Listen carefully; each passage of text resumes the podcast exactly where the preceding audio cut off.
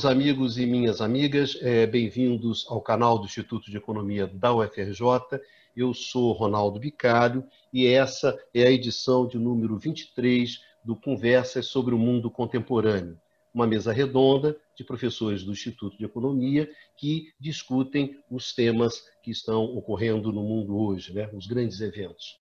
O tema dessa edição é a Itália dos anos 90 e o Brasil de hoje. O Brasil vive um processo de desmanche das suas instituições e isso gera uma série de impactos importantes em termos econômicos, sociais e políticos. Então, a partir dessa constatação, desse processo que o Brasil está vivendo, é, nós procuramos é, identificar alguns elementos e algumas experiências de outros países de desmanche institucional, de desmanche econômico, de desmanche político, para ver se a gente pode tirar algumas lições, algumas indicações para o Brasil a partir dessas experiências.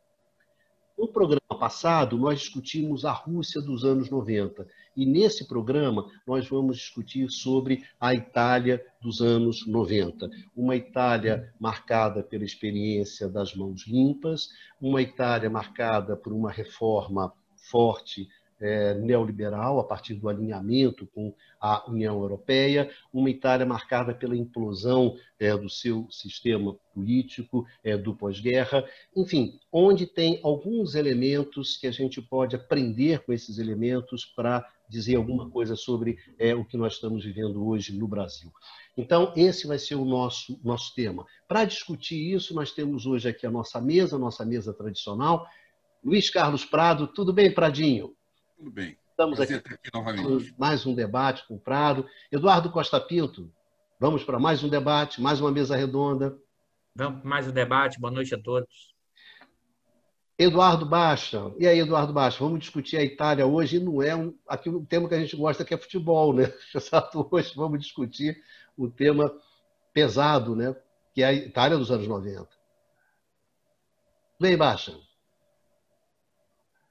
Tudo bem. É... É, tema, tema, tudo bem, tema pesado, mas interessante, né? não só pelo contexto, mas também tem uma grande comunidade italiana no Brasil que talvez se interesse pela, pela discussão. E para fechar, Numa Mazati, Numazinho, pronto para mais um debate tudo pronto, Ricardo. Ah, valeu então. Bom, então o senhor está apresentado essa nossa mesa. Antes de tudo, de começar a, a, a rolar a discussão, lembrar para vocês que vocês encontram esse programa aqui também no formato de, de podcast, é, no podcast canal IE-UFRJ. Se vocês buscarem canal IE-UFRJ nos agregadores aí, Deezer, Spotify, etc., vocês encontram então esse programa também no formato de podcast. Bom, para começar, baixam a Itália dos anos 90. Pois é, cara, eu estava me lembrando de uma conversa nossa, período pré-pandemia, né, que você estava comentando que lá no nosso Instituto de Economia da UFRJ, nos anos 80, começo dos anos 90, muita gente estudava a Itália, né, o caso italiano. E fazia todo sentido isso, porque a Itália é um grande caso de sucesso no período é, pós-Segunda Guerra Mundial, né, nas nas primeiras décadas é, do pós-Segunda Guerra Mundial, a Itália cresceu muito, né? tinha uma indústria vigorosa, havia é, o caso do norte da Itália, da chamada Terceira Itália. Então, a, a Itália era um case de sucesso, né? um case é, muito estudado. E aí, no começo dos anos 90, houve a famosa, houve os escândalos de corrupção e a famosa Operação Mãos Limpas, que revelou é, é, enfim, é, esquemas de corrupção importantes, né, que envolviam é, os principais partidos é, do país, envolvimento com a máfia, enfim. de fato, havia uma série de malfeitos e vícios no sistema político italiano. E, e, e é esse momento né, da, desses escândalos da Operação Mãos Limpas né, foram entendidos como uma chance de refundação da Itália. Né? Assim como se usa na terminologia hoje no Brasil, é a Itália passada limpo. Né? Só que, na realidade, é, o que se seguiu daí foi um grande processo de decadência da Itália. Né? O que vem depois A Itália, dos anos 90 em diante, é uma economia que foi ladeira abaixo. Está né? Tá estagnada. É, antes da crise internacional 2008-2009, era um caso é, de mau desempenho na, na União Europeia, o que veio depois foi inclusive pior. Né? Então, na realidade, o que se seguiu a, essa, a, a esse período do começo dos anos 90, que era que foi entendido como uma grande oportunidade de refundação, na verdade, é, foi a decadência, foi o ocaso né, da Itália. É, e com alguns detalhes é, é importantes. Né? Em 94, né, na, no rastro dessa, dessas investigações, há uma renovação enorme no parlamento, né, mostrando uma rejeição ao sistema político. Tá? Chega ao poder o, o mega empresário Silvio Berlusconi, tá? que muitos afirmam, inclusive num livro que eu estou lendo agora, é, First They Took Rome, do David Broder, né, que na verdade ele entrou na política para se blindar é, das investigações que poderão chegar a ele. Então, quer dizer, não era efetivamente uma, uma renovação no sentido que se poderia esperar. Os partidos, os três principais partidos da Itália, né, que foram protagonistas durante é, todo o período, esse período exitoso pós Segunda Guerra Mundial, é, implodiram, implodiu o sistema político italiano. Os partidos hoje são partidos recentes, tá?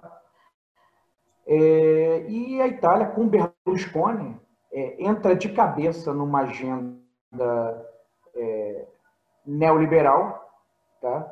É, e que não, não trouxe, como comentado, não trouxe é, resultados, né? muito pelo contrário, né? os resultados foram, foram pífios para dizer, é, para dizer o mínimo.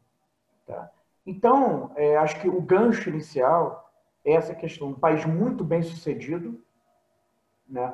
a ideia da refundação, na verdade, o mito da refundação, é, e um período de péssimo desempenho que se seguiu. Né? É, e aí, acho que, inclusive, a gente pode fazer é, pontes com o Brasil, que também passou agora por, por um processo é, longo, processo de investigações e crise do sistema político. Né? Havia também malfeitos aqui, mas tudo que a gente tem observado em termos de desempenho econômico desde então é, tem sido um desempenho é, muito fraco, tá? muito medíocre. Adinho, e a Itália dos anos 90? Pois é, é, esse é um tema interessante.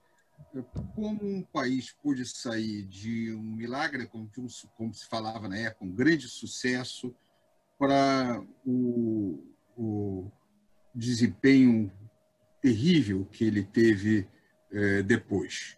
Uh, tem, o debate em torno disso é, é muito grande. É, eu acho interessante, em primeiro lugar, apontar para que não reste dúvida para quem está ouvindo, que é, aqui ninguém vai falar de que o fato de ter sido feita uma grande operação contra é, a contra o, o generalizado desvio de dinheiro que tinha no aparato público italiano era em si ruim, não é essa a questão. O que nós estamos aqui apontando. Ah, é sim, sim, chamar a atenção, Luiz Carlos. É, não era isso que eu queria é, defender, né, de maneira nenhuma na minha fala inicial. Né? É, só para deixar isso ah, claro não, também. Não, né? Eu de fato, era um sistema isso, viciado, cheio de problemas. Né?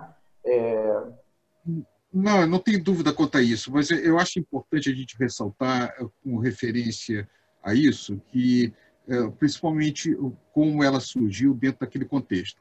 Mas o fato é que é, desde de 92 em diante, mas 92, é, 93 é mais ou menos o auge da recuperação italiana no pós-guerra, onde ela fica a renda per capita da Itália fica muito próximo da renda per capita da França.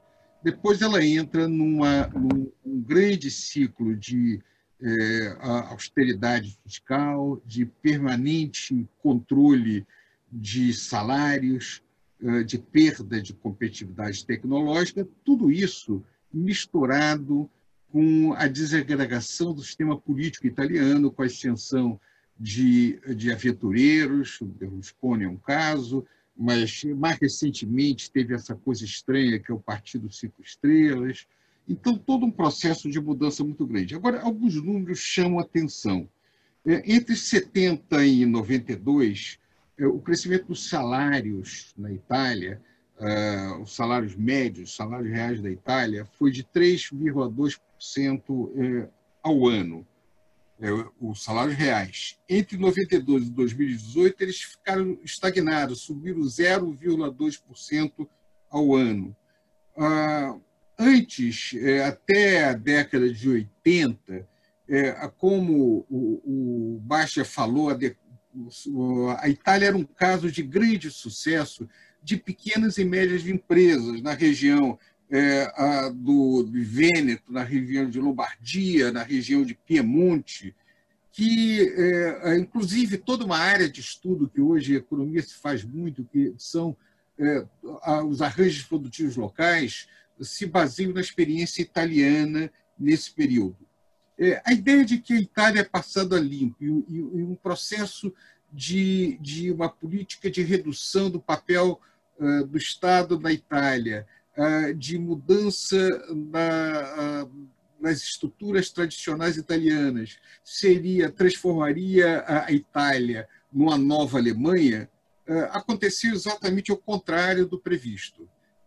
O que ocorreu foi que a Itália vai ficar atrás da França, da Bélgica, da Alemanha, da Holanda, dos, dos países que se mostraram mais dinâmicos do que a Itália ao longo desse período. E a experiência de privatizações que ela teve dentro disso não redundou em aumento da produtividade nem inovação da Itália, ao contrário, passou exatamente por um processo de redução da velocidade de inovações. A Itália era um país que tinha um razoável sucesso de export-led growth. Ela tinha uma indústria muito poderosa, aliás, ainda hoje a indústria italiana é muito forte, é maior que a brasileira, embora a população da Itália seja muito menor do que é, é, a brasileira. Ainda é importante chamar a atenção que, é, independente de qualquer coisa, a Itália é um país industrial avançado. Ela passa passou por muitos problemas, mas a partir de um patamar muito mais alto que qualquer país latino-americano, é, por exemplo. É, a outra coisa interessante é que é, o, a ideia de que é, uma agenda de austeridade iria reduzir o tamanho da dívida pública italiana. O resultado, mais uma vez, foi inverso. A Itália deixa de crescer a dificuldade de se reduzir a dívida pública italiana passa a ser gigantesca. A política de austeridade, que reduz a taxa de crescimento da economia italiana, ela gera um círculo é, vicioso de é, segurar aumento de salários, segurar crescimento. É, isso dificulta a redução da, do tamanho da dívida pública é, italiana. Além disso, a política que foi é, implementada na Itália, principalmente a partir da chegada ao poder de Berlusconi, vai ser é, com preocupação de aumentar a, o, a carga tributária na Itália. A Itália, que tem hoje um, um gasto público em torno de 40% do PIB, é maior que do Brasil, mas é muito menor do que a, o, o, da França, ou da Bélgica, ou da Holanda, é, também não contribuiu. Ou seja, a tentativa, como era possível reduzir eh, a dívida pública italiana só baseada no controle de gastos, eh, sem aumentar eh, impostos e sem manter o crescimento reduzido. Ou seja, o resultado dessa estratégia pós segunda metade dos anos 90 levou uma trajetória muito diferente da, bem, da trajetória bem-sucedida em períodos anteriores, o que traz uma série de reflexões sobre é, os, o, sucesso desse tipo de política em realidades, inclusive de países muito mais avançados do que países periféricos que tentaram caminhos similares. É claro que a decadência italiana merece ser entendida a partir de uma série de perspectivas de economia política, de problemas do sistema político, do sistema judiciário, das questões associadas à inovação. É, não tem a ver, curiosamente, com a questão da universidade. A Itália tem uma universidade, tem uma tradição universitária muito sofiscada. É, então, não é uma questão da ausência. Não só a universidade, mas os liceus italianos também são de altíssimo nível. De altíssimo nível. Então, não, não dá para dizer, não, aumenta a educação, tudo vai ser resolvido, porque no caso da Itália, isso não é um grande problema. É, é, é, a Itália tem uma tradição intelectual muito, muito importante, grande quantidade de prêmios Nobel em, várias áreas, tem uma cultura vibrante, tem uma literatura vibrante, tem, tem várias coisas em torno disso. Então, não é pretensão, obviamente, nossa explicar a Itália em todos os seus detalhes, com a complexidade das mudanças italianas, num programa como esse. Mas muitas das questões da experiência italiana é, merece reflexão e, e, eu acho que vale a pena nós trocarmos um pouco de ideias sobre é, o que ocorreu na Itália a partir dessa época. Numa, convidar você para a roda, Numa. O que, que era a Itália dos anos 90? O que, que rolava na Itália? Tá sim, uh, ah, entrou. Bom, os camaradas já falaram bastante uh, sobre uh, e já tocaram em muitos assuntos. Então, eu só queria fazer algumas observações sobre a já que uh, o Luiz Carlos apresentou, fez um, um, panorama completo né, sobre a, as características da, da economia italiana. eu queria trazer alguns dados e algumas análises estruturais é, em particular, primeiro a questão industrial. Tá? Como foi apontado pelo Luiz Carlos, a Itália permanece uma potência industrial de peso. Tá?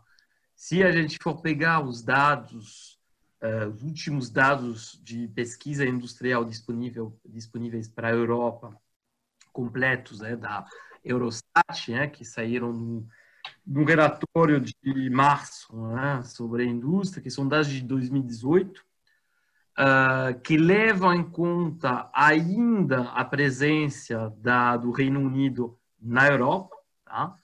A Itália, em 2018, foi responsável por 18% da produção industrial da União Europeia. Tá? A Alemanha, 27%, a França, 12%, e a Inglaterra, enfim, o Reino Unido, que ainda fazia parte da União Europeia, né? ainda faz, aliás, né? pelo menos uh, juridicamente, era 9%. Tá? Então, isso quer dizer o quê? Isso quer dizer que a Itália tem uma produção industrial que é quase o dobro da produção industrial do Reino Unido. Não estamos falando de um país que, uh, do ponto de vista produtivo, uh, perdeu completamente o rumo. Tá? Uh, a Itália tem ainda muitas, uh, vamos dizer, forças, muitos, muitas vantagens, né, de muitos assim, setores chaves na parte industrial, tá? que seja o setor de bens de capital, de máquinas e equipamentos, o setor uh, de uh, o setor de, de um, armamentos, né, de uh, armas, né, de produção de armas, o setor obviamente têxtil especializado na produção têxtil e de calçados especializado na produção de bens de alto valor adicionado, né, ligados às grandes marcas de luxo italianas. portanto, a gente está falando de uma de uma indústria que continua bastante diversificada. Tá? Se a gente for olhar uh, no, na perspectiva, então isso era só uma observação, assim, uma pequena observação importante ter, uh, ter em mente, porque a gente vai voltar a esse ponto ulteriormente. Se a gente for pensar na trajetória italiana desde os anos 90, de facto, a, a Itália, do ponto de vista político, sempre foi o país mais instável da Europa. Tá? Se você for olhar, são dezenas de governos que se sucedem após a Segunda Guerra Mundial. Tá? Primeiro, numa alternância entre democracia cristã e depois coalizões assim envolvendo socialistas e outras componentes do centro-esquerda, né? E uh, esse esse mundo e com um partido comunista italiano muito forte, muito presente, tá? Uh, essa situação vai mudar bastante a partir da década de 70. O que muda um pouco é, obviamente, a uh, o chamado compromisso histórico uma tentativa de aproximação do Partido Comunista, na época liderado pelo Berlinguer, né, é, com a democracia cristã e outros partidos assim mais é, centristas, entre aspas. Bom, não funcionou muito bem. Ao longo dos anos 80, a gente já vê um recuo muito forte do Partido Comunista, tá? É, que vai, na verdade, o Partido Comunista não desaparece assim, e obviamente impactado pela, pela, pelas operações uh, uh, chamados assim, nome global de mãos limpas, é, man, é manipulite, é, é, mas uh, ele já estava num estado de, vamos dizer, avançado né, de essorcelamento. Tá? Os partidos mais atingidos pelas operações mãos limpas vão ser o Partido da Democracia Cristã, o partido tradicional da direita, a direita, centro-direita, e o Partido Socialista, que era o partido centro-esquerda. Tá? E uh, essa, essa desestruturação do, do, mundo político italiano, ela, na verdade, é uh, mais um episódio de uma que a gente poderia chamar de perda de rumo do mundo político italiano, que, na verdade, é bem anterior. Se a gente for olhar, é, é muito interessante é, ler as declarações feitas pelo Berlinguer, em 71, 73, quando ele vai, ele caminha na direção do chamado uh, compromisso histórico.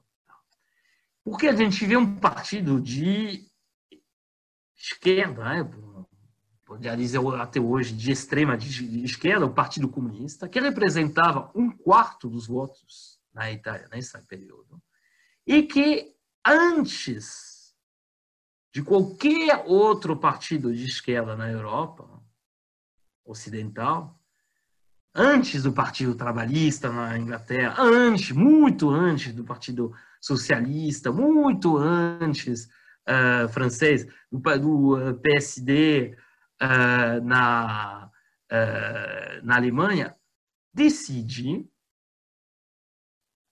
em nome desse chamado compromisso histórico, bom, nem, nem tenho tempo de analisar as, todo o argumentário usado na época pelo Berlinger, mas decide, no final das contas, aceitar que políticas econômicas neoliberais são inevitáveis. A gente está falando de 73, 74, tá? quando a série de cartas, as declarações, tá depois o euro a movimentação na, direção do, do Como? Você está dizendo que a política do eurocomunismo que a Itália representava, ela vai Isso. adiante é, antes da social-democracia? Ah, ela vai, ela, ela vai. Eu, eu, bom, para preparar esse programa, eu revi... também que os caras interrompeu. Esses, o Partido Comunista esses... Italiano é o maior partido comunista da Europa Ocidental. Sim, né? e depois ele se transforma no Partido Democrático de Sinistro. Tem o nome PDS, Sim. e no nosso caso Sim. lembra um outro. Que depois vai, vai dar origem, vai ser uma da, no, do, do, Partido Democrático. É, né? exato. É, Partido Democrático de Esquerda, Partido Democrático, mais ou menos. PDS. Sim, sim. Ah, o PD já é outro. Que darão... As origens é, a, é o socialismo, Na verdade, o PD é originário. Sim, mas o PDS não fez parte da integração do. Senhores, olha só. Aqui, não, não, não, mas o PD é o Partido Democrático. Gente, só um pequeno comentário aqui do âncora. Por favor, só um comentário é. do âncora. Fala um de cada vez, senão quem está em casa é não vai entender. Então, quando vocês tá. se atropelam, embola tudo. Então, na, no, to, no totozinho, baixo, no toque de bola, tá certo? Só um comentário, então, por uma. O Partido Democrático de Sinistra é, não será um dos partidos que integrarão depois o PD em 2007? Ou pelo menos uma fração? O PD, dele? o PD, se você olha tanto o, uh, Mano Prodi, né, que é origina o PD, primeiro a Marguerita, depois o PD, ele vem da, da democracia cristã.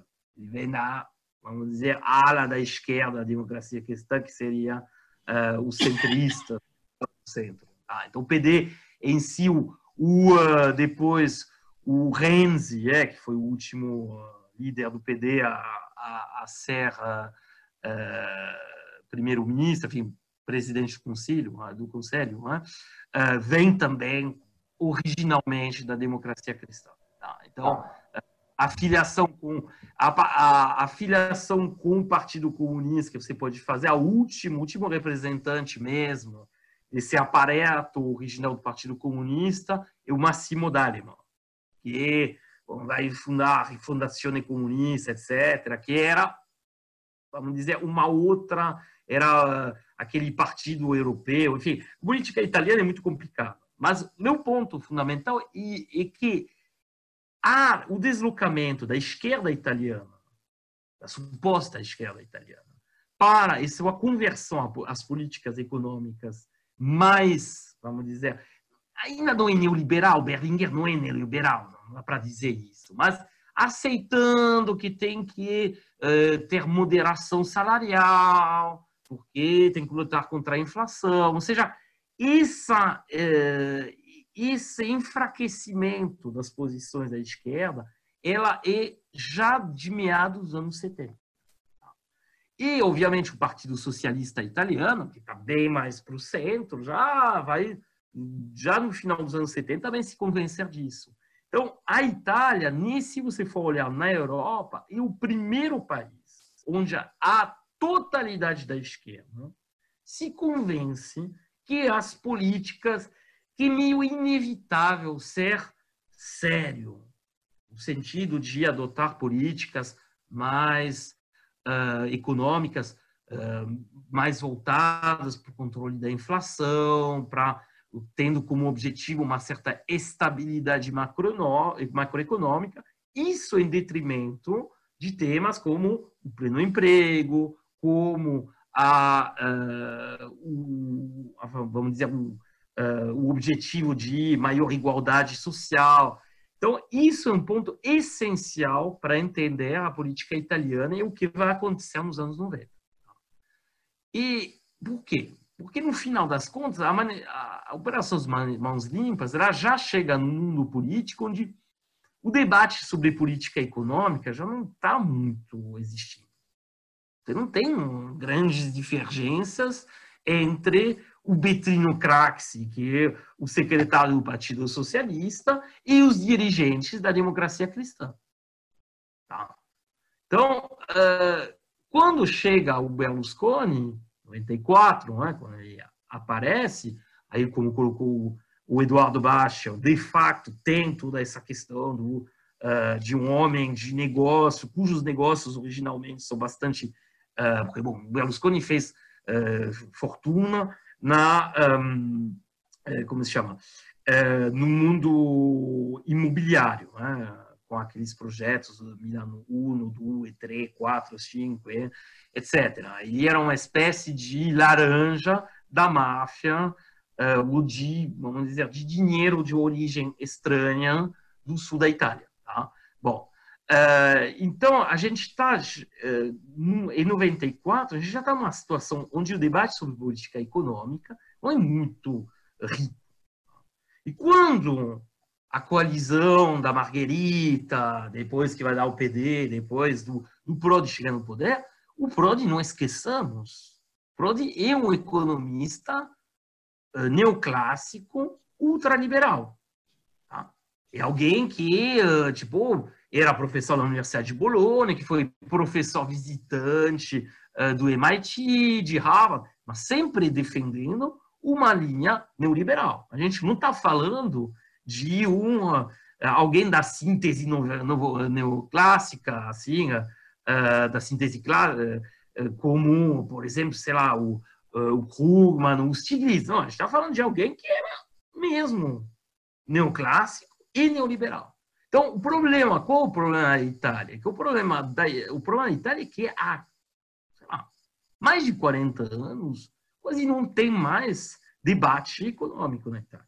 O máximo que você tem de debate é sobre a manutenção ou a su, o cancelamento ou eventualmente, bom, mas é muito raro, uh, na verdade não existe uh, o, a expansão de alguns direitos sociais. Se a gente for olhar a última lei, lei trabalhista de grande tamanho na Itália, ela é adotada pelo Matteo Renzi, que supostamente era um presidente do Conselho de esquerda em 2017.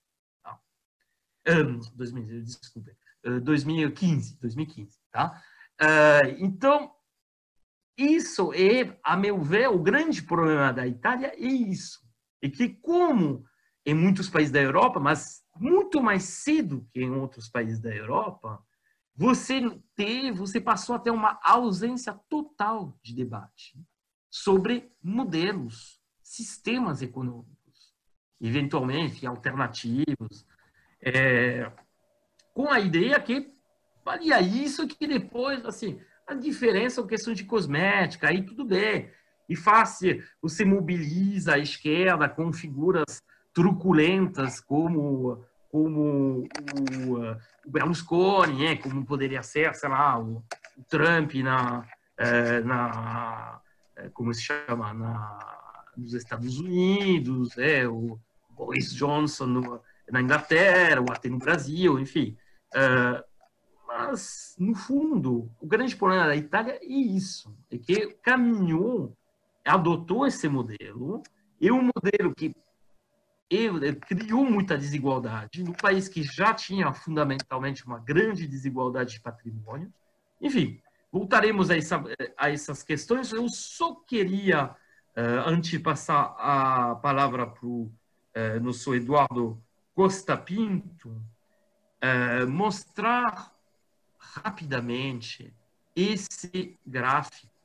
Então, esse gráfico mostra o quanto a, a, performance econômica italiana foi acompanhando esse, uh, esse percurso.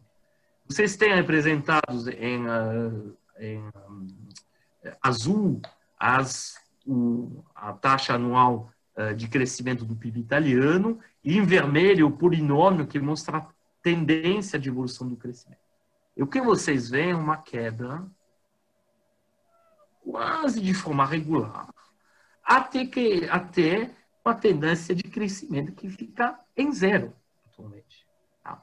Então, isso, para mim, ilustra o fracasso desse consenso de política econômica que se estabeleceu, na verdade, na Itália desde os anos 70 e continua até hoje, e que é um sintoma do que pode acontecer em muitos outros países. Quando a gente vê o debate econômico no Brasil, não vou citar nomes, uh, mas infelizmente a tendência esses últimos anos é de justamente uh, chegar a essa situação italiana, onde as diferenças entre um partido e outro, na parte de política econômica, pelo menos, são de uma dosagem. Ah, não, vamos, vamos botar um teto do gasto, mas tem que ser um teto maior. Um teto... Bom, esse tipo de é, debate que levou a Itália a, a esse, é, a essa situação muito complicada. Bom, vou passar a palavra para o é, nosso Eduardo Pinto. Retomaremos alguns dos aspectos desse debate. É isso aí, Dudu. o que você tem a dizer? Congelado aqui.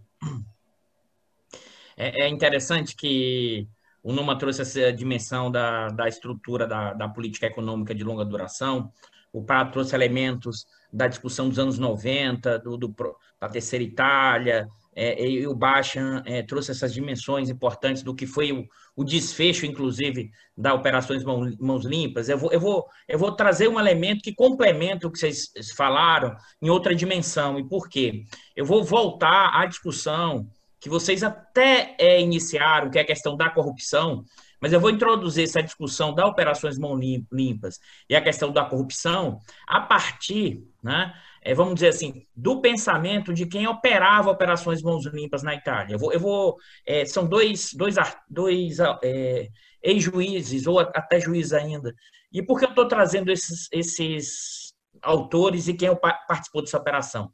Para identificar, pelo menos na minha visão, qual é a interpretação que eles têm do fenômeno da operação mãos limpas. E qual é o efeito disso e como eles enxergam a relação entre corrupção e desenvolvimento econômico. Eu acho que, acho que é, é, esse é um ponto que eu queria ressaltar, e aí eu vou ler uma passagem, né? uma passagem que eu marquei que é muito emblemática, que é o, o capítulo de um livro, do livro é Corrupção, Lava Jato e Mãos Limpas, tá? O autor desse capítulo, vamos lá, ele é o Pierre, é, Pierre Camilo da Vigo. Ele foi um, um dos magistrados da Operação Mãos Limpas, tá? Eu vou ler isso e depois vocês vão entender porque eu estou trazendo essa discussão. Ele, ele vai analisar operações mãos limpas, o processo, a importância, mostrando a necessidade do combate à corrupção, mostrando que a, a, o combate à corrupção não piorou as condições econômicas. Eles vão dizendo isso o tempo inteiro. A percepção, inclusive, de é, de corrupção da população diminuiu depois das operações mãos limpas. Ele fala que a questão tá, estaria supostamente associada ao desenvolvimento econômico e também lá é, teria se juntado um conluio de empresários e políticos para, para deslegitimar operações mãos limpas. Eu estou falando isso, dando essa introdução, e por quê? Porque na passagem ele diz assim: qual é o outro problema da Itália? Tá? O outro problema, eu vou ler aqui aspas.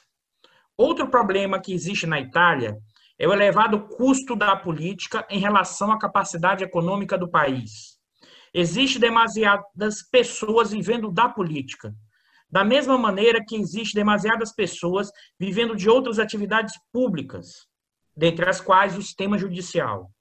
Se o aparato ju jurídico não consegue funcionar e não se pode esperar que haja é, que a ajuda venha da política, o que acontece? Guardem isso, eu vou voltar depois nesse ponto, porque eu estou aqui é, tentando fazer um, um, movimento que é tentando compreender, a partir do que está escrito no discurso de narrativa, quem participou das, das operações Mãos Limpas enxergam a realidade econômica, política e judiciária da Itália. Tá? O outro autor, né, que também é um juiz desse, desse livro, e, eu, e é, é. Vamos lá. Deixa eu citar aqui para vocês, é o Gerardo Colombo, que também foi um desses é, participantes da Operações Mãos Limpas. Vocês, é, me desculpem, mas eu vou ler isso só para vocês entenderem o que, que eu tô, onde eu estou querendo chegar depois, tá? Enfim, eu via a Man, Manipulate como meio para colocar em prática a igualdade, mais do que descobrir a corrupção. Do meu ponto de vista, o instrumento utilizado para enfrentar os, mar, os marginais, por exemplo, a delação, era legitimamente utilizáveis no enfrentamento dos crimes de colarinho branco. Eu ainda não havia sentido o forte ruído existente entre os métodos tradicionais e o espírito da Constituição. E não me dava conta de que era necessário escapar dessa contradição, respeitando principalmente a dignidade dos miseráveis. E por que eu trouxe esses dois participantes ativos da Operação Mãos Limpas? Porque claramente é uma, é uma lógica que opera hoje boa parte do pensamento no segmento judiciário e Prado. Eu sei que você domina muito mais do que isso, se eu falar besteira, me corrija, que é o seguinte: existe uma ideia, uma ideia de um liberalismo difuso a ideia é que o problema da corrupção é o centro do problema do desenvolvimento econômico do capitalismo ou de, ou de qualquer país. Ou seja, o combate à corrupção por si só né, geraria o quê? Desenvolvimento econômico. E aí, de onde parte essa ideia? De onde vem essa discussão? Como é que isso, eu não vou entrar como isso chega no judiciário, mas isso está espalhado na, na, formação, me parece. E aí sim, acho que o Baixa alertou isso, Numa. Sim, com o avanço do neoliberalismo, sim, com a ideia de, de mudanças de visões interpretações da realidade. E por que eu estou focando nesse ponto? Porque a minha hipótese que eu vou levantar aqui para a gente debater é que está fortemente assentado na teoria da busca da renda. Tá? E qual é essa história da teoria da busca da renda? É a teoria negativa do Estado. E por que eu estou querendo chamar esse ponto aqui? Porque normalmente nós economistas olhamos o Estado a partir da política econômica, da política monetária, da política fiscal, tá? Mas o Estado também ele opera e atua fortemente nos arranjos institucionais, na relação entre o público e o privado, né? na relação entre os interesses particulares e os interesses coletivos, que esse é um debate do que é o papel do Estado, lá do século, inclusive, XIX, que permanece vivo até hoje. E por que eu estou chamando esse ponto e vou conectar com o que vocês disseram anteriormente? Por quê? E eu vou projetar aqui, né? eu vou fazer um até uma, uma propaganda do livro de um colega da gente, do Instituto, que é o Ronaldo Fiani, tá? Do livro dele, Cooperação. É... Opa, vamos lá. Cooperação e conflito, tá? Ele tem um capítulo do livro dele que é, que é chamado a Teoria Negativa do Estado, né? que é a teoria da busca da renda, que é a teoria do rent seeker. Eu vou exatamente aqui, eu vou ler para vocês entenderem o que um dia que eu estou querendo chegar, né? A teoria da busca da renda tem como tema central a busca por parte dos agentes privados de renda por meio de privilégios que os protejam da competição, no mercado, do, no mercado, privilégios esses concedidos pelo Estado. Desse modo, os agentes privados buscariam é, regras e regulamentos de proteção contra a competição do mercado, tais como tarifas de importação, licenças de produtos, regra por parte dos agentes reguladores. Essa, esses regulamentos e, e, e regras legais por parte do Estado teriam uma consequência comum ao reduzir a competição né, e as, ou mesmo resultar em monopólio, permitiria aos agentes beneficiados elevar seu preço acima do que poderia ser cobrado para obter um regime de livre concorrência. Por que eu estou trazendo e eu vou, eu trouxe essa discussão e por quê? Tá? Porque a ideia do que você vê a partir da fala de quem participou das operações mãos limpas e com o avanço do neoliberalismo muito já intrínseco, já nos anos 90, 80, na formação das burocracias, inclusive das burocracias do judiciário, a ideia é, e aí que o Baixo alertou muito bem, a ideia é da fundação do país, da refundação do país da Itália. Por quê? Porque qual é o problema central da Itália?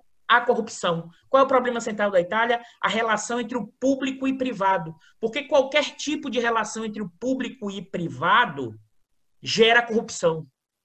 Né? Eu acho que esse é o ponto. E qual é o caminho né, para é, gerar o desenvolvimento e crescimento econômico como apregoado por esses é, oper, é, juízes da operação dos mãos limpas e boa parte da visão da teoria do rent seeker? Né, é o quê? Reduzir a, o papel do Estado, a política econômica, você criminaliza qualquer política econômica, fiscal e monetária. É a radicalização do que, isso, do que você falou, Numa. É mais do que só uma discussão de projetos de política econômica. Na verdade, a, a lógica da teoria do rent seeker criminaliza a política pública. Né? Eu acho que esse é um ponto, e aí é uma provocação que eu já usei em outro texto, que é o seguinte: não, não é que não a gente não esteja falando aqui que não é importante a questão da corrupção, mas esses burocratas, como é que eles enxergam essa relação? A gente deu, deu um, uma designação que é inclusive a contradição em termos. Eles são weberianos messiânicos. Aí você vai dizer, Eduardo, como é que pode ser weberiano e messiânico? Você está de enrolação, né? É dois termos contraditórios dentro da teoria. Não, por quê? É provocativo mesmo. E por que eles são weberianos? Porque eles encontraram corrupção, como Numa alertou, o Baixa, o Prado. Existia um tipo de relação entre público e privado que sempre aqui, pessoal, vou alertar, sempre há uma linha cinzenta nessa relação na ordem capitalista. Por que isso? Qual é a diferença entre o interesse particular e o interesse coletivo? A mensuração disso é sempre complexa. E o que, é como é que esse pessoal resolve? Diz, vamos eliminar essa relação. Então você cria uma teoria negativa do Estado. Ou seja, é o suprassumo do suprassumo do neoliberalismo. E isso penetra na, na, na, formação no judiciário. E por que eles são weberianos? Eles encontraram a corrupção. E por que são messiânicos? Porque eu preciso usar qualquer meio para alcançar os fins. Tanto é que um, um desses aqui, é, juízes, e eu vasculhei aqui em reportagens recentes, também foi acusado de, é, de divulgar informações, de fazer delações premiadas fora do regramento legal da Constituição italiana. Então, assim, eu queria chamar a atenção que, na verdade, complementa o que vocês falaram. Ou seja, é como se o, o olhar, a visão de quem opera a partir do, do judiciário tá? tem uma lógica que é mais do que neoliberal, é ultra neoliberal. A ideia é negar completamente a relação entre o público e o privado e, mais ainda, negar a política. Por quê? Porque isso gera monopólio, porque isso gera corrupção. E, sem, e, e eliminando isso, você gera o quê? desenvolvimento e crescimento econômico. Que, mesmo com isso tudo que eles disseram que aconteceu na Itália, da melhora política, a gente vê o cenário econômico de crescimento, de desenvolvimento econômico, o oposto do que eles projetavam e do que eles, inclusive, continuam enxergando hoje, porque esse livro é muito recente. Esse é um livro é, de 2019, e o argumento deles aqui é o quê? Não, a gente só não conseguiu gerar a refundação, como diz o Baixa, porque o sistema político não, não, não possibilitou, impediu que a gente continuasse na nossa missão. Então, assim, é, depois a gente volta nisso, mas não é mera coincidência, mera semelhança no que a gente tem visto aqui, mas a gente volta a isso no debate mais no, no final. Eu, eu trouxe um complemento do que vocês falaram no plano da, da institucionalidade da questão do Estado. Mas diga, Prado, você está você tá se passando para falar, Prado. Prado. Mas não, eu, eu fechei, eu fechei, pode falar, Prado. Você, você é, traz uma coisa que é, nós estamos aqui comportadamente discutindo questões econômicas, você dá um outro olhar que é muito rico, e eu vou trazer uma outra dimensão. Tem um dos autores, um dos escritores que eu, do século XX que eu mais aprecio, é o Gra é, Graham Greene. Graham Greene escreveu um livro chamado Terceiro Homem, que foi filmado por Orson Welles, um, um, filme de gênio, se eu não me engano, é 47 ou 49, no pós-guerra. Mas é, a, no filme tem um personagem muito complexo. Passa em Viena, não? É, é passa em Viena é, que, uh, que é o Roland Martin, o nome do personagem, que tem uma fala que é maravilhosa. A, a última fala dele é, é, é o seguinte: é, você sabe o que dizem na Itália? Por 30 anos sobre os Borges, eles tiveram guerra, terror, assassinato e derramamento de sangue, mas eles produziram Michelangelo, Da Vinci e o Renascimento. Na Suíça, eles tiveram amor fraternal, 500 anos de democracia e paz e o que eles inventaram, o relógio Cuco. É muito provocador, é, mas mostrando um pouco de que é, o, o, caos italiano foi muito criativo. É, a, a, questão da corrupção italiana é muito complexo, tem elementos econômicos, tem é, a corrupção é pior, onde a distribuição de renda é pior, que é no sul. Não é à toa que o Sul é, é o berço da máfia. É, o Sul é o berço, é o berço, que é o berço também é, da, do famoso romance é, O Leopardo, onde uma das figuras principais dizia é, que era que é o, o príncipe de Salinas é necessário mudar para que tudo permaneça como está. Então, é, a, a questão da dificuldade de resolver a, a, a opressão no Sul e os problemas associados, abriu espaço para uma política muito ruim, para problemas é, complexos de corrupção, e uma maneira que realmente contribui para reduzir a corrupção é melhorar a distribuição de renda. Mas a tentativa de inverter o processo, quer dizer, ou seja, eu, a, a corrupção seria a raiz do atraso, o, parece que é o inverso, é o atraso é a raiz da corrupção. É, a, não é a, a, corrupção que impede a, o, a, o, a mudança da, da, da, realidade econômica, etc. É a estagnação econômica, a, dificuldade de se é, mexer na, na, Aí uma palavra que você gosta, na questão das classes, das disputas das classes sociais, das questões das frações de classe, cada um disputando uma renda que é uma acumulação de capital complexa, é que abre espaço para esse tipo de situação. Eu acho que é interessante é, a reflexão da experiência italiana. É, eu acho que o Numa apontou um ponto que, que eu acho que vale a pena chamar a atenção, que remonta a nossa discussão na última apresentação que nós fizemos. Essas experiências históricas são muito ricas, mas elas são experiências históricas que nós devemos buscar é, como um espelho para entender alguns problemas, mas não exagerar na comparação com o Brasil atual. Porque gostaríamos nós de estar na situação da Itália, muito mais rica do que nós, uma distribuição de renda melhor do que a nossa, é um país culturalmente muito mais avançado, nós, a nossa situação é muito pior. Agora, o que, que nós podemos aprender por lá? É uma, não há uma, uma campanha de anticorrupção, não garante nada. Quer dizer, pode funcionar e pode não funcionar. Aparentemente, na Itália funcionou um pouco para o norte, ainda é muito complicado. É, eu uh, vi um, um artigo uh, uh, preparando um pouco para fazer essa discussão sobre a, a situação atual e ah, o argumento que se diz é que na Itália, atualmente, há um crescimento novamente de corrupção e não há é, o, muitos dos mecanismos que foram criados naquele período para poder enfrentar a, a questão de corrupção não conseguiu dar conta dos problemas, longe disso. E enquanto, sob o ponto de vista é, econômico, entrou-se é, num, num, numa situação de é, um, um, crescimento da angústia e da raiva uh, de vários setores que estão excluídos dos benefícios desse processo. O que, que nós vemos como resultado dessa grande é, engenharia social neoliberal? Foi, é, nós caminhamos para uma situação de profundo risco de ascensão de forças de extrema-direita, porque essas apresentavam uma alternativa, é, embora falsa, mas ofereciam para as pessoas uma alternativa à desesperanças que eles estavam. É, eu chamou a atenção também alguns dados é, curiosos. O número de desempregados e o número de, de jovens, como aqui, que nem trabalham, nem estudam, que não têm uma perspectiva. Os, os ninis, né? nem estuda nem trabalha. Isso é uma verdade brasileira e uma verdade italiana.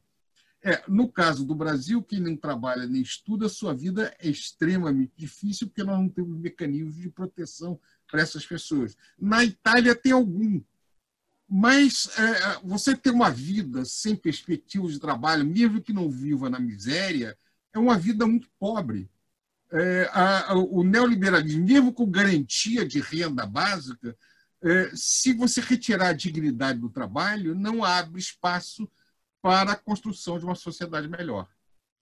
Baixazinho. Passar aí para o Baixinho. É, eu queria falar um pouquinho sobre uh, o desempenho econômico da Itália né, é, e a estratégia econômica a partir do Berlusconi. Né, é, Bom, de um lado, Berlusconi começa um amplo processo de, de privatizações, né? inclusive pegando um gancho com que o Dudu Costa Pinto falou, é, houve uma deslegitimação do Estado né? é, no processo ali da é, quando os escândalos de corrupção é, eclodiram, né? então isso facilitou também o processo de privatização subsequente, tá? Os a administração pública, as estatais, passaram a ser, em muitos casos, entendidas como antros de corrupção, né, ou propícios à corrupção. Então, isso facilita o processo de privatização é, subsequente. É, e também, um ponto importante, uma reforma trabalhista, tá? já, na verdade, já tinha um acordo anterior até a Berlusconi, a ideia era aumentar a flexibilidade tá, do mercado de trabalho, mas isso seria compensado é, por elementos de salário indireto, de proteção, tá, na linha do que se chama de flexicurity. Acontece que só houve a flexibilização. Né? Essa ampliação de gastos não aconteceu. Até porque a Itália começa a entrar também, é outro elemento, né? É, na questão da entrada no euro e depois, é, na, estando no euro, né? É, tendo que adotar regras fiscais né? A, a restritivas, tá? É, alemães, tem toda uma discussão que a gente não vai entrar aqui, é, era muito preocupada né, com a Itália, enfim, queria colocar controles em relação à, à Itália, achando que a Itália descumpriria regras, que a Itália seria irresponsável fiscalmente, seja lá isso, o que isso quer dizer. Mas, enfim, o fato é que há flexibilização do mercado de trabalho, há controle de gastos, e isso vai ter uma dinâmica muito negativa para o crescimento econômico da Itália. Então, os salários passam a crescer pouco, tá? é, tem uma dinâmica medíocre que afeta o consumo. E o gasto público, que é um outro componente do PIB, gasto público, enfim, os investimentos públicos também é, tem um crescimento é, modesto. Isso vai explicar, é, pelo menos em parte, o mau desempenho econômico da Itália, tá? o baixo crescimento é, italiano em comparação com outras regiões. Agora, a situação se agrava depois da crise internacional de 2008, é, 2009 e a crise grega, tá? É, o, o yield né, do, do, dos títulos da dívida pública italiana cresce muito. Tá? Isso poderia ser perfeitamente evitável se o Banco Central Europeu comprasse é, títulos, títulos dos países é, considerados mais problemáticos, como a Itália, tá, para jogar o, é, esse juro para baixo. É, isso só vai acontecer mais adiante. Tá? Então, aumenta é, custo de captação, novo pacote de, novos pacotes de austeridade fiscal e também uma reforma da Previdência que retardou a saída dos mais velhos do mercado de trabalho. Isso vai impactar, os Carlos chamou a atenção do desemprego entre jovens, isso também vai impactar o desemprego entre jovens, porque os mais velhos, de um lado, os mais velhos retardando a aposentadoria, tá? sendo obrigados a, a sair mais tarde, se aposentar mais tarde, abrindo menos vagas. Por outro, também, é, é, com os controles sobre gasto, em, com, com, com baixo desempenho, com mau desempenho, do, com baixo crescimento dos gastos públicos, enfim, é, em custeio e dos investimentos públicos, também não havendo políticas de contratações por parte do Estado, também gerando menos oportunidades no mercado de trabalho. Tá? É... E nisso tudo, um outro elemento, aqui estou trazendo pontos que foram discutidos por economistas, até que alguns de nós conhecemos, da, da Universidade Roma 3, né, da, da Universidade de Siena, tá? É, aquela dinâmica que vem já, na verdade, dos 90, né, de flexibilização do mercado de trabalho, é, é, baixa dinâmica dos salários, também não estimulou investimentos em produtividade. Tá? Alguns autores vão chamar atenção como você conseguia teve uma redução de custo, tá? É, não tinha pressão é, nos empresários para fazer investimentos que ampliassem a produtividade. Tá? Então, o resultado disso tudo tá? é, é uma dinâmica perversa tá? de crescimento medíocre, alto desemprego e alto desemprego entre, entre jovens. Enfim, eu quis pensar alguns elementos, né? algumas coisas eu tive que colocar de maneira pouco superficial, não dá para alongar. Talvez o Numa e o Eduardo queiram, queiram complementar, né? aprofundar, por exemplo, a questão com a União Europeia, eu chamei atenção para a questão dos títulos, das regras fiscais, talvez o Numa queira falar sobre isso. E há um outro elemento que eu não falei, que o Luiz Carlos tangenciou, é, que é import, muito importante no caso da Itália, que são as diferenças regionais.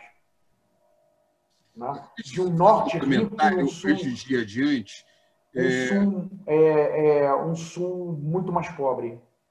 Ainda que tudo isso, gente, né, muito mais pobre né, para padrões europeus né, e para padrões italianos. Deixa eu fazer um comentário rápido antes da gente seguir. É, o que eu acho que vale a pena, como mudou a perspectiva agora. Eu acabei de, de ler um interessante trabalho é, da Confindústria, que é, que é uma confederação de indústria, um centro tipo a nossa Confederação Nacional de Indústria Italiana, que é um, um documento escrito pelo Stefano Mazzocchi, que é o economista-chefe da, da Confindústria. É, ele a, a, coloca a extrema necessidade da União Europeia e apoia fazer um pesado investimento no processo de reestruturação da economia italiana e da economia uh, europeia.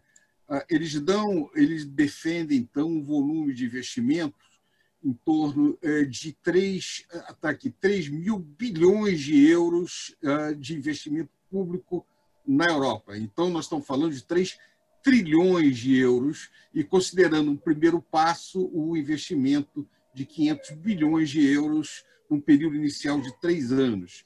Dizer, ou seja, a indústria italiana está defendendo agora é um investimento de 100 proporções, é, é, com proporções provavelmente equivalentes ao que foi feito no Plano Marshall, provavelmente em termos de valores absolutos, muito maior. Então, é, eu não sei até que ponto isso vai se combinar com alguma mudança é, na, em outros aspectos de políticas sociais no, no da Europa. Mas, em termos de volumes de investimentos, é, é, é claramente sinalizando, depois dessa crise, uma mudança é, no sentido de saída da austeridade. Então, eu acho que isso é uma conversa, não precisa ser tão coerente como aula, eu acho interessante refletir que, depois de tantos anos de uma política fracassada de redução do papel do Estado, parece que agora, é, empurrados pela crise, provavelmente a saída vai ser trazer de novo o Estado para a jogada. Deixa eu só pensar alguns elementos adicionais, depois eu passar a palavra para os demais.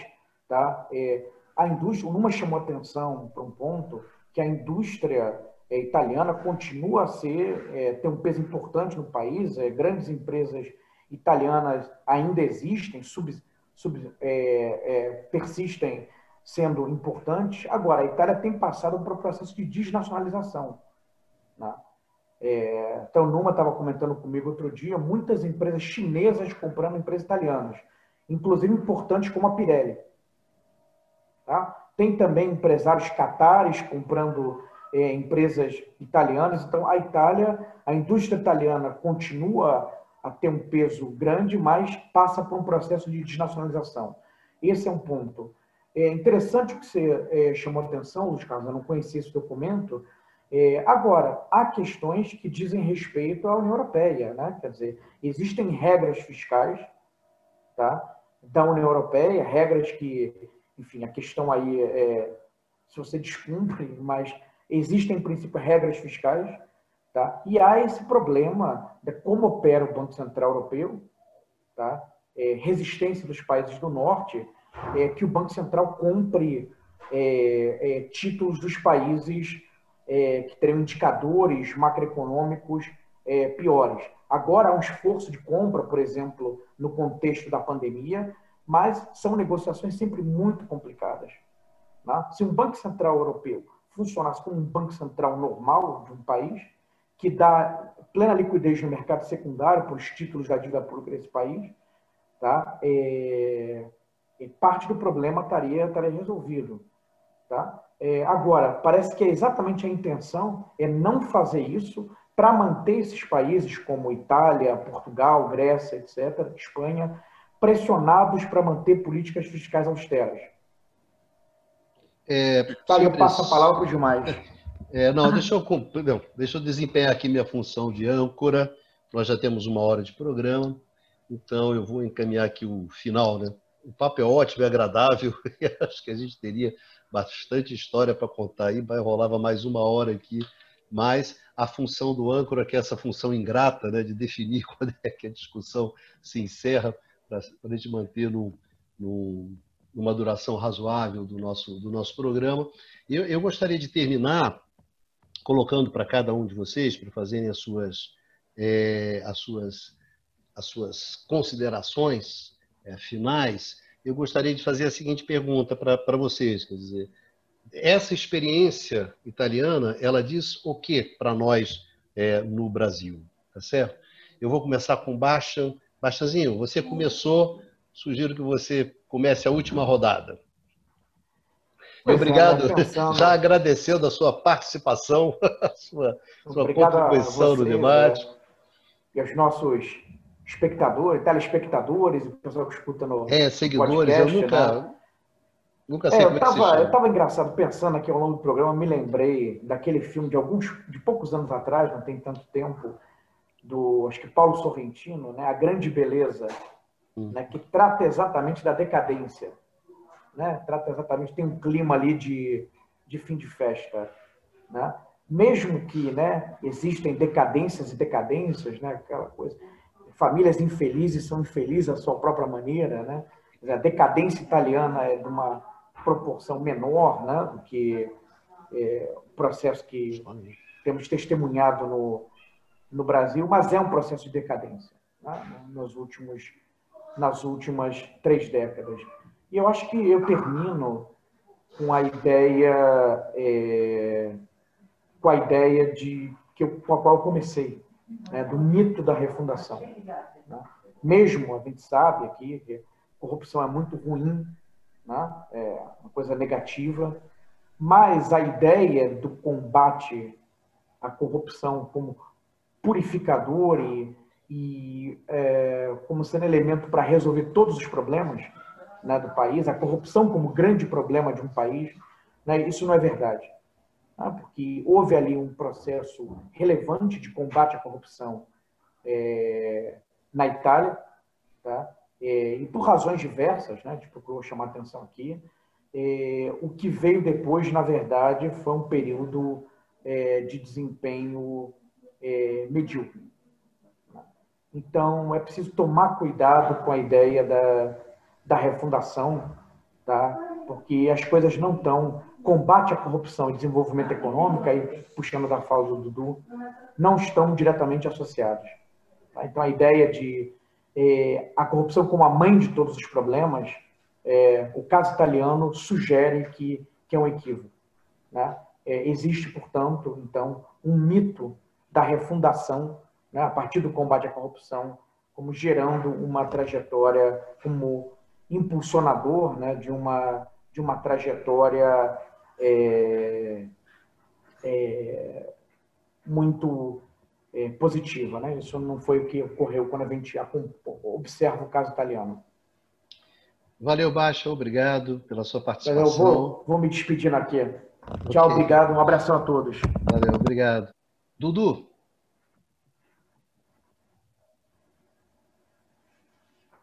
Deixa eu abrir aqui. Vamos lá.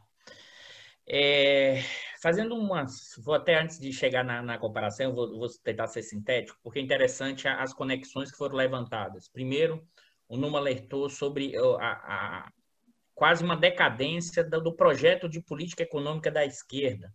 Né?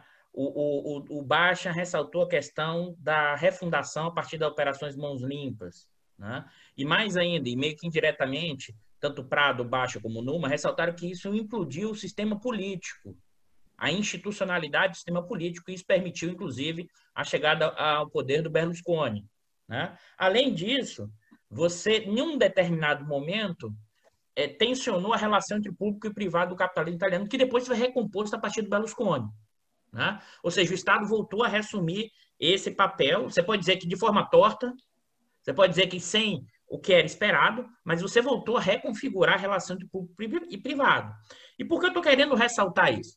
Porque se a gente olha isso, é, esses elementos, olhando a dimensão econômica e política italiana né, dos últimos tempos, que saia aqui, se você olhar o que é os anos 80 na Itália, como já foi alertado aqui, a chamada terceira Itália, a ideia de que você estaria, inclusive, na acumulação flexível. Essa era uma discussão dentro do debate da, dentro do debate da, da, organização industrial, mas não só, da organização do capitalismo, seria uma nova forma de acumulação a partir da pequena e média empresa. Isso a partir do caso da terceira Itália, das, das, é, da, dos clusters, da, da, produção industrial italiana. Ou seja, você tinha todos é, elementos desse processo.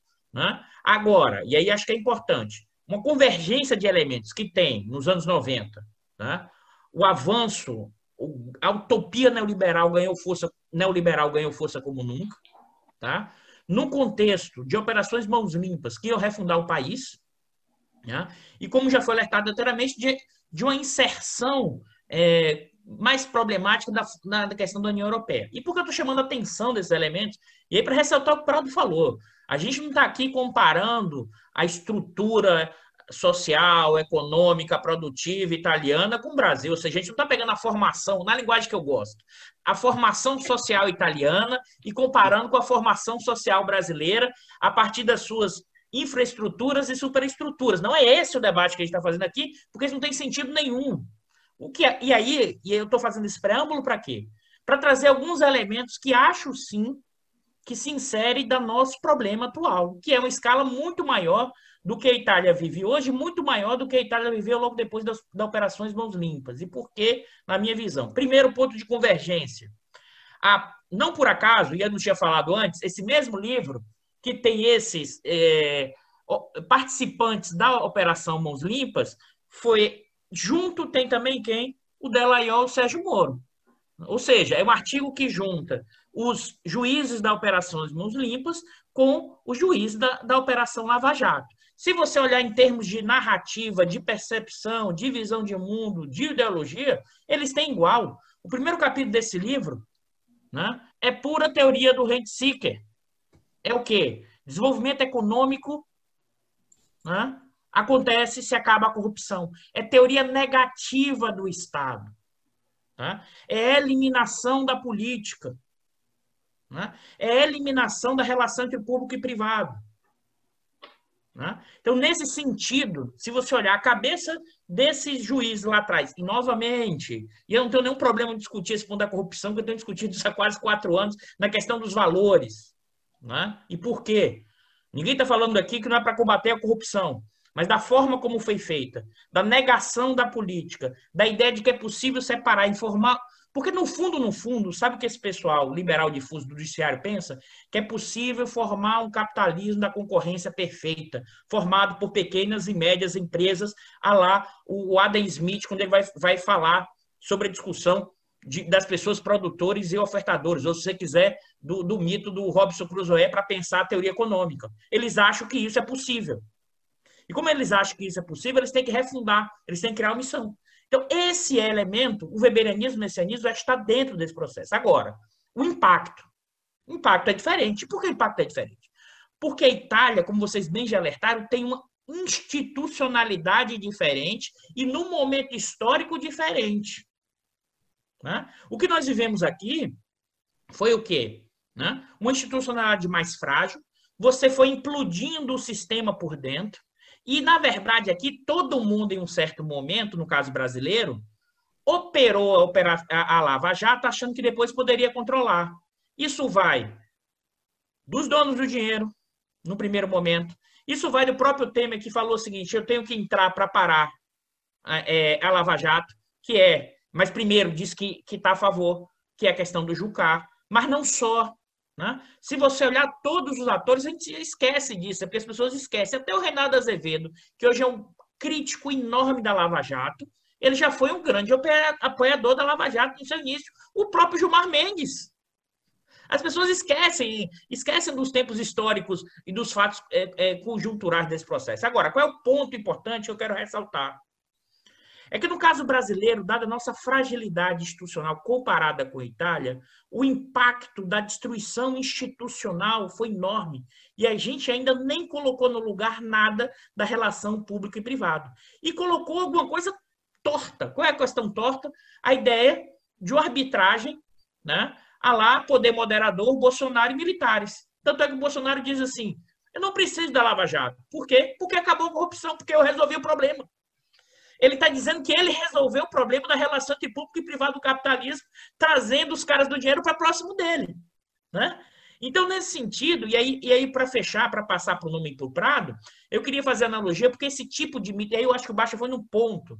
É quando você cria um mito de refundação, e quando esse mito desmancha muito rapidamente, essa população entre quê? Raiva, ódio. Não vem crescimento econômico, né? Não vem mudança, vem desesperança e vem a negação da política. Se você olhar, isso acontece nos filmes. Eu vou, eu vou dar duas dicas de filme aqui que eu achei recentemente sobre a, a Stalin, muito, muito contemporâneo, mas muito interessante, que é Ele Voltou, que é, é o filme A Volta do Mussolini. Né? Vale a pena para vocês perceberem o que é, que é a sociedade italiana depois de, como o Numa alertou, um crescimento muito baixo, né? Porque a comparação não é com o Brasil, a comparação é o que era a sociedade italiana nos anos 80 e o que é hoje. Com vai para o espaço mito refundante que é a combate à corrupção resolve tudo. Vem o Berlusconi. Vem os né? cinco estrelas que não resolve nada. Cinco, mas isso, os cinco estrelas, inclusive, esse filme é até antes dos cinco estrelas, porque ele mostra a desesperança. E essa desesperança está associada à ideia de que a política é o problema. Né? O que a extrema-direita aí é para provocar, porque isso tem a ver com lá e tem a ver com aqui, o que a extrema-direita faz é reintroduzir a política, de forma torta, mas é reintroduzir a política, é reintroduzir a ideia dos interesses. E aí, nesse sentido, tanto lá como aqui, né, a explicação não é a polarização. Eu estou cansado de ouvir essa ideia. O problema é a polarização. Não é isso o ponto central. É como aí o Numa, o Prado e o Baixo já alertaram, é o quê? É a forma como o capitalismo assumiu a partir dos anos 90, na sua forma neoliberal, que reduz, minimiza qualquer possibilidade de ascensão social, aumenta a desigualdade e a pobreza, vendeu sua ideia de que a política era um problema, ou seja, o mito neoliberal desmancha e não se colocou ainda nada no lugar para a proposta, que vai da política econômica, que vai de nova ideologia ou que vai de novos processos. Então, nesse sentido, é que eu queria trazer esse ponto. É por isso que a minha percepção é que a extrema-direita cresce. E isso num conjunto de elementos que vai da política econômica, que vai da desestruturação institucional, que vai, inclusive, da desesperança do futuro. Agora, e para fechar, que já falei muito, o caso brasileiro me parece mais grave. Por quê? Porque essas instituições ainda continuam desmanchando. Você não colocou nada no lugar. Desculpa, é, quem comanda a banca aí, o Bicalho, ter passado um pouco do tempo, eu já vi que você estava fazendo cara para mim, parei. Não, você não, é, é, é, pastorear gatos, cara, como diz um amigo meu, é pastorear gatos. Tenta pastorear gato. Vem cá, gatinho, vai para lá, é mais ou menos isso. Numa, suas considerações finais. E obrigado pela participação, já antecipando os agradecimentos. Obrigado, Dudu, também, Costa Pinto e ao Numa. Suas considerações finais, Numa. Sim, Bicário. Uh, eu, sinceramente, eu acho que uh, o Eduardo e o, uh, os dois Eduardos, na verdade, já fizeram bastante paralelos com a situação brasileira. Então, vou insistir talvez mais sobre algumas características da Itália, mas que podem ser úteis também para para pensar uh, a situação brasileira e as perspectivas né, para uh, o Brasil. A Itália é um país interessante, muito interessante na Europa porque uh, de uma certa forma é um país precursor em muitas tendências. Na minha fala anterior no programa, já insisti no fato que o país, o primeiro país onde ap apareceu essa aproximação da esquerda com a direita sobre as questões de políticas econômicas e a, o surgimento de uma espécie de consenso é, em volta de políticas neoliberais, bom, mais ou menos assim marcadas assim na, na, na questão social, mas sem muitas divergências quanto à sua essência. A Itália também pensamos e o, foi, entre aspas, também precursora em outras questões também bastante problemáticas. Né? Uh, por exemplo, na questão da polarização regional, a gente falou um pouco sobre esse tema, mas é um tema fundamental. Por quê? Porque a polarização regional na Itália, basicamente a gente pode dizer que tem uma Itália do norte né? E uma Itália do sul, né? uh, o limite sendo uma linha de, de, fronteira se situando mais ou menos em Roma. Né? Uh, essa, essa oposição entre a Itália do norte e a Itália do sul ela é muito forte desde o movimento, desde a criação da Itália, né? desde o ressurgimento, porque são realidades sociais e históricas muito diferentes, muito distintas. Tá? Eh, o Sul é pouco industrializado, apesar dos esforços né? Eh, promovidos para o desenvolvimento das, eh, das regiões do Sul desde o pós-guerra. Né?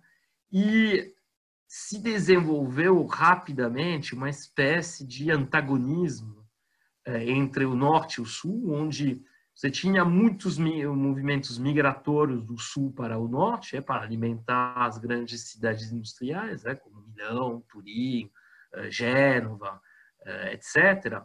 E, ao mesmo tempo, se é, criou-se na Itália, o movimento que politicamente começou a se afirmar com mais força na década de 80 e mais ainda na década de 90, né? Que era o movimento uh, designando como uh, responsável pela perda de uh, dinamismo da economia italiana e os problemas da sociedade italiana a parte sul, da Itália, e, e a gente viu se desenvolver um movimento como a Liga Nord, né, que hoje em dia, com, na sua evolução assim, última, tem uma força política muito grande. Né? E o que é interessante observar é que, originalmente, então, você tem esse movimento político que é muito opõe norte e sul, e esse movimento político vai evoluindo, no caso da Itália, numa. Na, porque a partido da Liga Norte é um partido de extrema direita, anti-estrangeiro, mas também anti-pessoas do Sul. E o, discurso ele vai evoluindo, vai deixando de estigmatizar tanto as pessoas do sul da Itália, como era o caso, né, para apostar totalmente eh, suas fichas num discurso assim, tradicional de extrema-direita, uh, no caso da, da, Europa, assim, muito focado na questão uh, xenófoba, né? E, de uma certa forma, a gente pode fazer um paralelo no Brasil, onde a gente vê também que uh, movimentos políticos mais à, a extrema-direita do, do tabuleiro político local inicialmente muito críticos entre, em relação ao Nordeste, bom, mas recentemente mostraram, de repente, assim, um grande interesse pelo voto do Nordeste e, portanto, evoluíram um pouco e deixaram um pouco de lado essa questão regional. Então, essa, isso era mais uma pequena, uma pequena observação. O que a gente pode dizer também é que uh, a Itália, na sua complexidade, ela encara um pouco esses, esses desafios que se colocam em muitos países europeus, na verdade, em muitos países eh, industrializados, e saber o que, como enfrentar o espectro da desindustrialização. No caso, a batalha, no caso das, dos empregos, eh, assim, do, das atividades industriais de uh, muito intensivas em mão de obra parece meio ser perdida, né, em relação a a Ásia, há uma dificuldade de eh, justamente pensar uma política industrial sem a intervenção ativa do Estado. E o modelo italiano, como foi apontado por, uh, por pelos camaradas, tradicionalmente não passava muito para a intervenção estatal, né? como uh, apontou Luiz Carlos, é, a gente essa nova Itália era muito baseada nesses arranjos produtivos locais, ou seja, os clusters de, de empresas ligadas ao mesmo setor econômico, pequenas empresas familiares, etc. Algo muito desestruturado originalmente, que se autoestruturou, mas que em geral não é muito ligado ao Estado. E uh, no caso italiano, isso tem sido cada vez mais um problema, essa falta de participação do Estado na estrutura uh, produtiva, na estruturação, pelo menos, uh, do setor produtivo. Tá? porque as empresas italianas têm esse lado, então, e de empresas familiares, eh, que enfrenta dificuldades na, concorrência eh, internacional. E também houve um recuo muito forte do Estado na sua intervenção e na sua participação em empresas de setores eh, como o setor de armamento, de setores como o setor naval também, que era, que era fundamental. Então, se sente uma falta de política industrial. E também é um problema geral, que é um problema muito grande no Brasil, inclusive, porque mesmo nos governos do PT, a política industrial foi muito tímida, tá? E, bom, ela é basicamente inexistente nos últimos anos, então, essa é outra, outra dificuldade que a gente pode apontar, né? E, um, além dessa questão produtiva, só para encerrar minha, minha fala, eu acho que a Itália oferece um, a perspectiva de uma sociedade onde um, há muitas travas na distribuição de renda. A Itália é um dos piores pa países da Europa, se não for o pior, em termos de distribuição de patrimônio. Uh, porque uh, a legislação tributária patrimonial na Itália é extremamente laxista, sempre foi, muito minimalista. Uh, um estudo saído há alguns meses apontava que as mesmas 40 famílias que possuíam uh, 80% do patrimônio imobiliário de Firenze em 1347 continuam possuindo basicamente 70% desse patrimônio imobiliário o ano passado, em 2019. Tá? Então, tem uma permanência isso, isso é um paralelo que você pode fazer com o Brasil. O Brasil dos 500, dos 500 anos, uh, a concentração patrimonial no Brasil é muito forte, muito maior ainda do que a concentração de renda. E uh, é interessante observar que uh, analistas dessas questões de desigualdade de patrimônio, desigualdade uh, da distribuição de renda, fazem paralelos com uh, o Piketty, por exemplo, faz um paralelo entre Brasil e Itália em muitas oportunidades. Então, qual o risco? Qual o risco que a gente uh, observar nisso? É que, no fundo, você tem uma muda, mutações no mundo político italiano e no mundo político brasileiro que podem ter suas especificidades, assim, eh, temporâneas, temporárias, é, podem tender mais para vias autoritárias, para a extrema-direita, mas, no fundo, sempre mantém os interesses de uma oligarquia, de um grupo uh, pequeno de, uh, de que constitui a elite financeira, enfim, a elite econômica desses países no poder. Tá? E só uma última, um último ponto, pontozinho, porque a gente nem falou muito do impacto da, da pandemia sobre a economia italiana, mas interessante observar, e não foi muito citado, que a economia hoje italiana, tudo bem, tem um peso importante no setor industrial, o setor de serviço é muito forte na Itália hoje, e em particular o setor de turismo, e foi extremamente negativamente impactado pela, uh, pela crise sanitária do, da Covid. Tá? Uh, e as perspectivas nesse sentido para para a economia italiana são ainda mais sombrias do que uh, podia já ser pelas suas características estruturais. Eu agora. Valeu, Numa. Obrigado, Numa. Obrigado pela sua participação, pela sua contribuição ao debate. Bom, Pradinho, o nosso decano, cabe a você encerrar, então, fazer as suas últimas considerações. Também agradeceu da sua participação, como sempre, nesse bate-papo agradável aqui, que é o Conversa sobre o Mundo Contemporâneo. Bem, tentar ser rápido, porque é, Hoje, apesar da dureza do âncora, nós já passamos bastante o tempo. Só se eu começar a bater vocês a tiros. Vou atirar, só se é, for fazer uma coisa dessa. Deixar esse programa sair de uma hora para duas horas, uma facilidade gigantesca e é demais. Agora, é, eu vou. Nós falamos muito sobre a Itália, sobre o Brasil, sobre todas essas experiências históricas. Uh, o que eu gostaria de, de chamar atenção e que me preocupa é que todas essas crises prolongadas uh, dão resultados muito perigosos do ponto de vista sociais.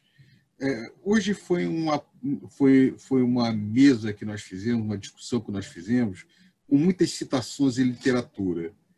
É, eu vou acabar também fazendo uma citação de literatura por duas razões. Primeiro, eu acho que nós vivemos um, um tempo em que aquilo que Ana Harris chamava de solidariedade negativa, dizer, pessoas que todo mundo perdendo, perdendo de diferentes maneiras, mas de bases diferentes, tentando brigar para perder menos ou para ganhar no meio eh, de uma perda coletiva. Segundo é que eh, essa, esse, esse cenário um pouco caótico em termos de votação que leva a essas coisas estranhas, com a exceção dos cinco estrelas da, da, da Liga Norte na Itália e, e governos também é, de extrema direita outras em outros lugares do mundo, é, é produto uh, dessa desesperança que nós já chamamos de atenção, desta raiva. É, é muito instrutivo ler agora é, o, o olhar, a visão de um autor norte-americano sobre a Grande Depressão. Eu estava relendo alguns elementos da Vinhas da Ira, que discute justamente é, a, a, raiva daquelas pessoas fugindo da Grande Depressão. É, a, eu, eu acho interessante falar uma frase, e embora seja uma tradução agora na hora do inglês, é, mas vale a pena é, chamar atenção. É, o, o, no, em Vias da Ira, Steinbeck fala, descreve, no, no olhar das pessoas tem o fracasso, o olhar da fome e o crescimento da raiva. É, a, na alma das pessoas, as vinhas da ira é, crescem, continua a crescer com força e a colheita a, se aproxima. O que eu temo nesse mundo que nós vivemos é a aproximação da colheita das vinhas da ira. É, nós vemos um mundo de crescimento de violência, desagregação das instituições e ah, fórmulas mágicas não trazem soluções para isso. Eu acho que a grande lição dessa experiência da Itália é que passar eh, um mundo a limpo, eh, refundar o país, nada disso é resposta eh, para se lutar contra eh, a desagregação, mas um trabalho muito mais cuidadoso de enfrentar as questões de distribuição de renda, de desigualdade, de problemas de propriedade, são muito eh, mais complexas de serem enfrentadas e dependem de determinados tipos de, de alianças políticas e econômicas que não são fáceis de serem conseguidas.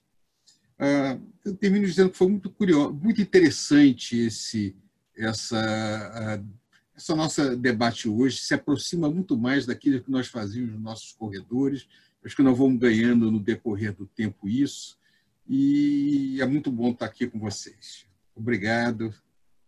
Obrigado, Prado, muito obrigado. Gostaria de agradecer aos nossos amigos e às nossas amigas que nos acompanham aqui nesse, nesse programa. Se cuidem e nos vemos aqui no canal do Instituto de Economia da UFRJ, no seu conversas sobre o mundo contemporâneo. Valeu!